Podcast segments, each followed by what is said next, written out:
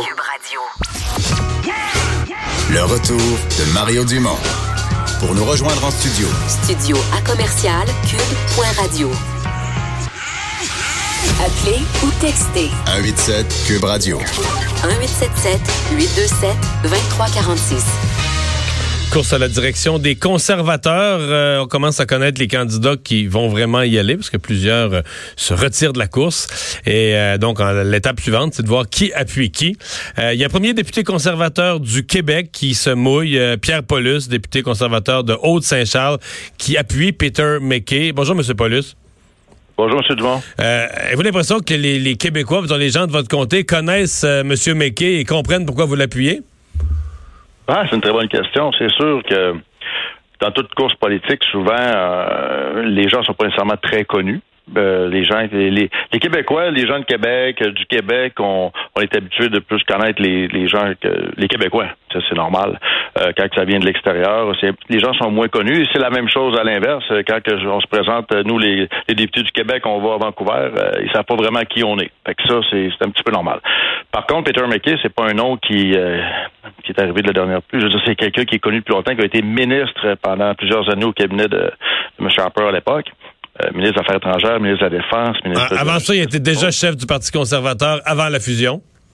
En plus, donc euh, c'est quelqu'un qui, qui, a toute qu'une fiche euh, en arrière de lui, toute qu'une carrière. Pourquoi lui? Puis le, nom, je crois que le nom est connu. Les gens savent pas nécessairement peut-être qui vraiment il est, mais je crois que son nom est assez connu.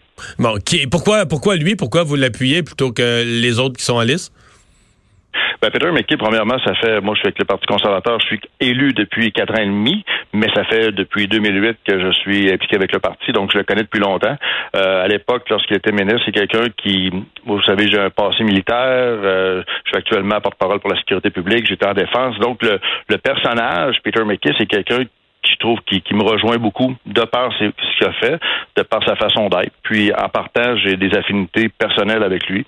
Euh, ça, c'est un des facteurs. Deuxièmement, rappelons-nous qu'en 2017, lors de la dernière course à la chefferie, plusieurs euh, personnes disaient Ah, Ronan Brose devrait rester ou Peter McKay. Si on avait ces deux-là, c'était vraiment les gens qui étaient vus par les conservateurs pour être les chefs. Bon, à l'époque, euh, M. McKay avait sorti de la politique, il avait une femme, il a eu des enfants. Bon, j'ai fait sa vie dans le privé. Puis là, de revenir aujourd'hui, ben moi, je trouve que c'est excellent pour notre parti. Puis, avec, comme je vous dis, avec son background, moi, c'est un homme qui me rejoint.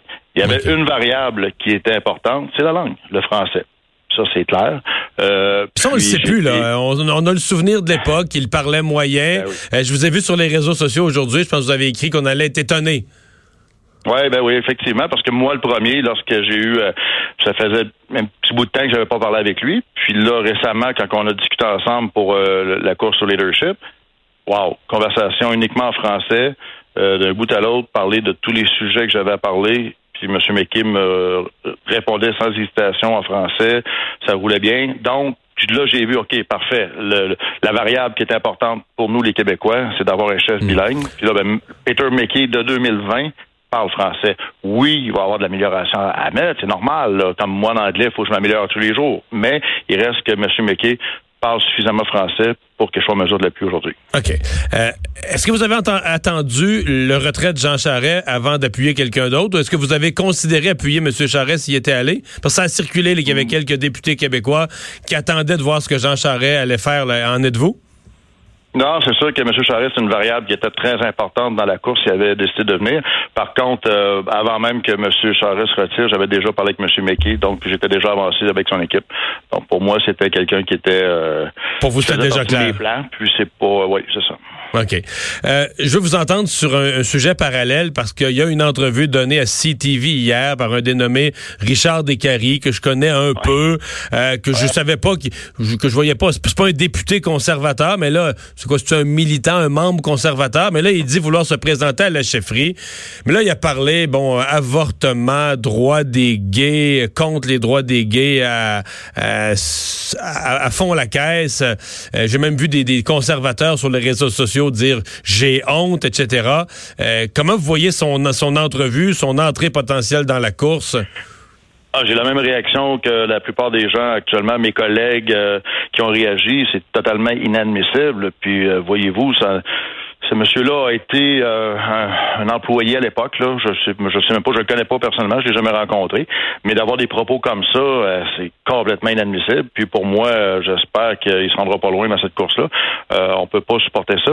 Et voyez-vous, c'en est un, exemple. Monsieur Descaries, c'est un Québécois est-ce qu'il aurait fallu que j'appuie ce monsieur-là parce qu'il est québécois? C'est ça, des fois, la, variable qu'on a aussi. Puis là, on voit que c'est totalement impossible de supporter quelqu'un comme lui. Et donc, c'est pour ça qu'aujourd'hui, je suis très fier d'être avec Peter McKay, mhm. qui parle très bon français et qui a surtout pas des façons de faire et des valeurs comme euh, ce monsieur.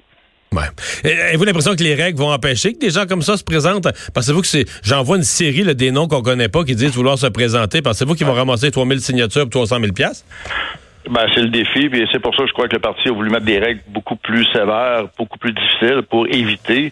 Là, il y a des gens qui, qui lèvent la main, qui veulent se présenter, mais il reste que là, euh, de faire le, travail de ramasser les 3000 signatures, 300 000 dollars juste pour rentrer dans la course, euh, c'est pas donné à tout le monde. Ça prend vraiment des équipes partout au Canada.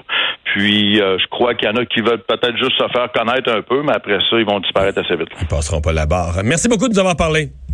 Merci à vous. Paulus, député conservateur.